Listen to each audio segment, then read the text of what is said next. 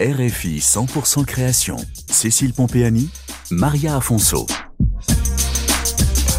Hicham Lalou est un designer et un architecte d'intérieur franco-marocain.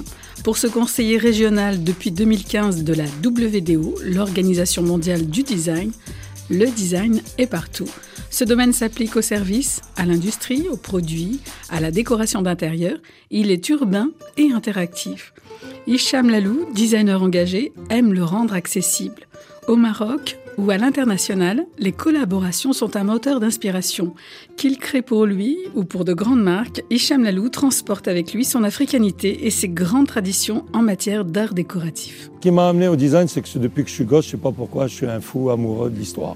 Je suis une éponge, même maintenant, hein, comme un gosse. Hicham Lalou, designer et architecte d'intérieur. Et après, ça m'a amené à m'intéresser, bien, bien sûr, euh, c'est lié à l'histoire de l'art. Et j'ai dit à mes parents, moi je veux faire des études d'art.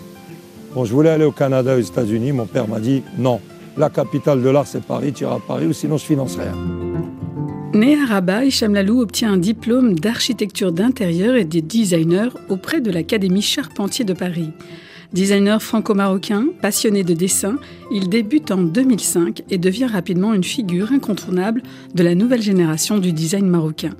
Objets du quotidien, mobilier, intérieur, toutes ces créations sont alimentées par des voyages, des rencontres. Ces réinterprétations des objets issus du patrimoine marocain sont modernes et surprenantes. Il les transforme en objets d'art et de design à l'instar de ces théières. J'ai présenté trois théières originales, complètement différentes l'une de l'autre. Une que j'ai appelée Zahar, en hommage à Zahadid, parce qu'elle est complètement issue de l'esprit du déconstructivisme. C'est un mouvement architectural dont elle était la, une des porte-drapeaux. Après, une qui s'appelle Walter, en allusion au Bauhaus et à des cofondateurs du Walter Gropius. Et une qui s'appelle en langue marocaine, arabe, la Darija, Bered. Bered, c'est quelque chose qui est refroidi. Et c'est quand même, c'est très même drôle parce qu'une théière est chaude. Donc on appelle le Bered. Trois styles différents, une qui est complètement empreinte de la tradition mais contemporaine, une qui est inspirée du déconstructivisme.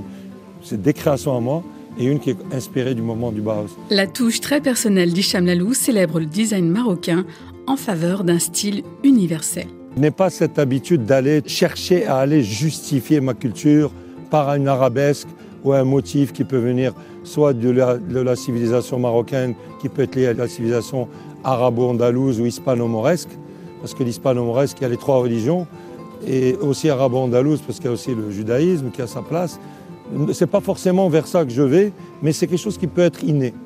Mais je vais aussi faire de la recherche. euh, Pourquoi? Parce que j'ai beaucoup, beaucoup voyagé avec mon parcours international. J'ai voyagé, j'ai- eu la chance d'exposer dans plusieurs pays, euh, en Amérique du Sud, en, Asie, euh, en Europe, en Afrique. Donc je me considère un petit peu comme un Ibn Battuta du design. Je suis un voyageur. Retrouvez l'univers du designer franco-marocain Hicham Lalou sur RFI.fr, chronique 100% création et un podcast.